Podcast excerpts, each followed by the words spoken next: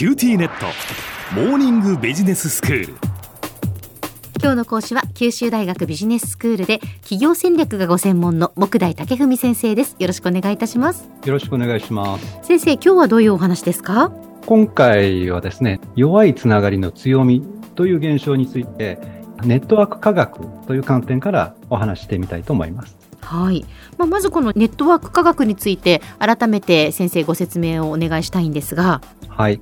ネットワーク科学、まあ、ネットワークサイエンスですね。これは世の中の様々な現象を点と線のつながりとして捉えていくというものです。うん、点と線として捉えられるものであれば、えー、何でも研究対象になるんですね。はい、例えば、まあ、一人一人の人間を点、友人や知人といった関係を線、まあ、リンクとして考えると、誰が誰の知人、友人であるかを辿っていくことで人間関係のネットワークを分析することができます。うん、同じように、えー、鉄道の駅と駅をつなぐ路線図、これもネットワークですし、ツイッターやインスタグラムのフォロワー関係もアカウント間のネットワークと捉えることができます。はい。で、今日のテーマ、弱いつながりの強みというものなんですけども、え例えば人間同士のつながりにも、ある種の強弱があるのが普通じゃないかと思います。例えば、血縁関係があると、まあ、強いつながりと言えるでしょうね。うんうん、あるいは、頻繁に一緒に出かける間柄。まあ、こういったものは関係性が強い、深いというふうに、まあ、言えるかもしれません。はい。でこうした関係性の強い相手とは、お互いよく知っていて、相談もしやすいというふうに言えると思います。うん、逆に、例えば高校の卒業以来連絡を取っていない相手、一度名刺を交換したことがあるだけの相手、まあ、こういった場合には関係性はま弱いというふうに言えると思います。ええ、社会ネットワークの研究では、このような人間同士のネットワークにおける関係性の強弱が情報収集能力に影響を与えると考えているんですね。うん、その古典となっている研究がアメリカの社会学者マーク・グラノベッタが1973年に発表した論文でして、まあ、そのタイトルもちょっと英語で言いますと The Strengths of Weak Ties 直訳をしますと弱いつながりの強さ。といったまあ役になります。一見矛盾したようなこう絶妙なタイトルで、まあ、大変有名な論文なんですが、ええ、まあ、私個人的にはこれはまあ弱いつながりの強みと訳した方が適切だと考えています。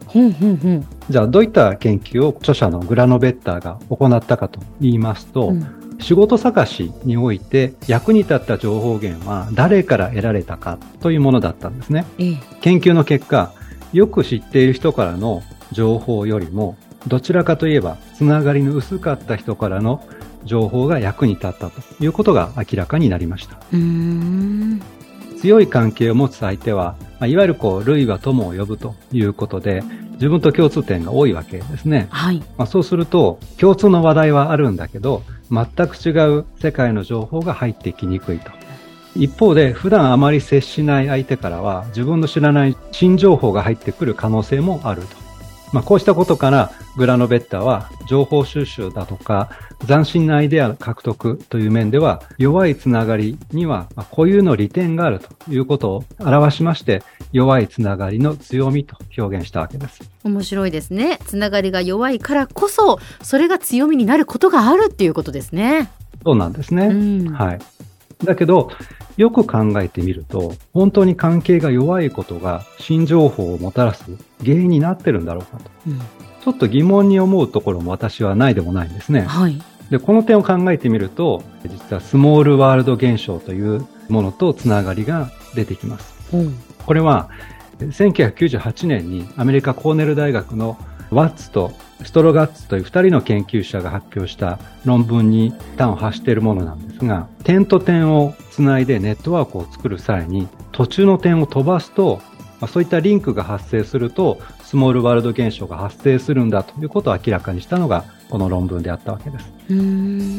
まあ、ちょっと例えて言いますと、100人の人が輪になって並んでいる状況をちょっと考えてください。はい、でそこで隣同士でこう伝言ゲームをしていきます。ええ、例えばこう右隣の人に一人一人伝言ゲームをしていくと、情報が一巡するまで99ステップ必要ですよね。100人の方が並んでますから。うん、ところが、何人かの一人の割合で遠くにいる人に伝言ができれば、ずっと短いステップで遠くまで情報が伝達できることになります。そうですね。で、これは要するにこちら側の岸からあちら側の岸に橋を架けるのに似ています。うんうん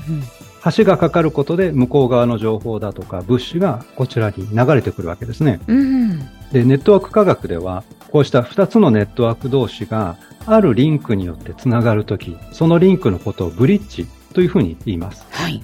つまり30年以上前にグラノベッターが発見したのは、異なる社会集団、つまりネットワークですね、に属する人とつながったときに、つまりブリッジがかかったときに、普段得られるのとは異なる情報やアイデアが獲得できる確率が高まるということだったわけです。異なる社会集団にいる人とは日常的にはあまり連絡を取らないことはきっと多いでしょう。はい。まあ、だから関係は弱くなりがち。うん、だけど、関係の弱い人がみんな異なる社会集団にいるわけでもないですね。えー、近いんだけど、単に知らないだとか、えー、気の合わないということもきっとあろうかと思います。うん、一方で、えー、身近で毎日顔を合わせている関係であっても、異なる社会ネットワークに属していることはあります。例えば、中学生や高校生の娘さんとお父さんは、血縁関係にあって顔は毎日合わせてるんだけど、非常にこう異質性の高い社会ネットワークに属していると言えると思います。はい。まあ、ですから、そういったこの2人の間にブリッジができるとですね、思っても見なかったような情報だとかアイデアが得られて、新世界が見えてくる可能性だってあるわけですよね。そうですね。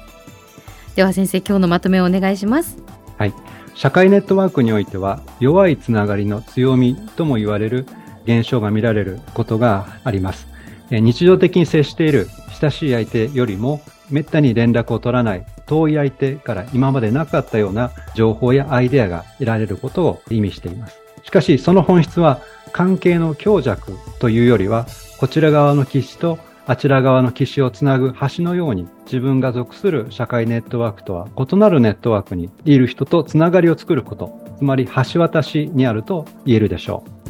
今日の講師は九州大学ビジネススクールで企業戦略がご専門の木大武文先生でした。どうもありがとうございました。ありがとうございました。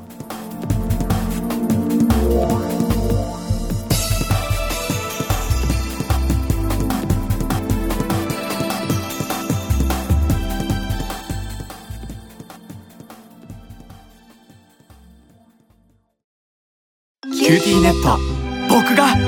君を守るから本当に？え？コンピューターウイルスやフィッシング詐欺からは？え？守ってくれないの？ BBIQなら全部守ってくれるのに。セキュリティ5台まで無料。光インターネットの BBIQ。